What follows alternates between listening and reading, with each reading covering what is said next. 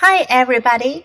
今天我们要读的是海尼曼 G One 系列 Book Fifty Trucks 卡车。This is one of Big Machines series, and it's a nonfiction book. First, listen to the book. Trucks. Look at this truck. This truck has logs on it. Look at this truck. It has cars on it. Look at this truck. It has trash in it. Look at this truck. It has hay on it. Look at this truck. It has trees in it. Look at this truck. It has sand in it. Look at this truck. It has ice cream in it. Look at this truck. It has a house on it. 这本书讲的是各种各样的卡车。首先用到的句型还是我们熟悉的 look at，还记得吗？要连读 look at，look at，look at this truck，看这辆卡车。This truck has logs on it. On 表示在什么什么上面。 而 in 是表示在什么什么里面。我们可以看到，在这本书上，有的卡车是把东西装在后面的拖车上面，有的呢是装在后面的车厢或者是敞开式的车厢里面的。on 在上面，in 在里面。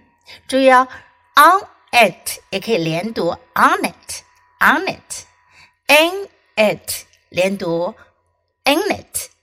in it。第一张图中的卡车上面有什么呢？logs。logs log 指的是原木、圆形的木材，刚刚砍伐出来的木头。log。Look at this truck. It has cars on it. 这上面有什么呢？有小汽车，car 小汽车。Look at this truck. It has trash in it.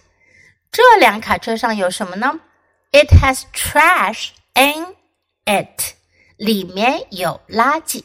因为垃圾是装在车厢里的，所以呢要用 in trash 垃圾。And this one, it has hay on it。这辆大卡车呢，上面是装的 hay 干草，干草卷 hay。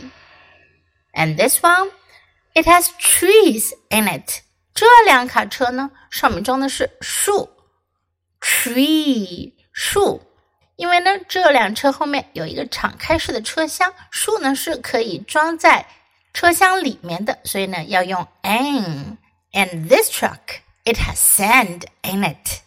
这辆卡车里面有沙子，装的是沙子运沙车。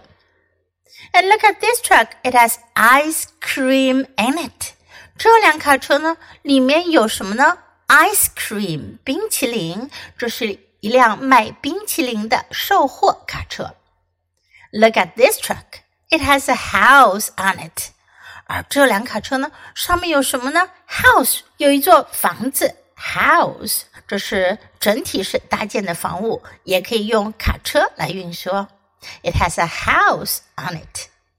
Okay, now let's read the book together, sentence by sentence. Please read aloud. Trucks. Look at this truck. This truck has logs on it. Look at this truck. It has cars on it. Look at this truck. It has trash in it. Look at this truck. It has hay on it. Look at this truck. It has trees in it. Look at this truck.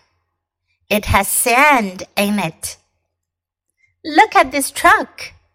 It has ice cream in it. Look at this truck. It has a house on it.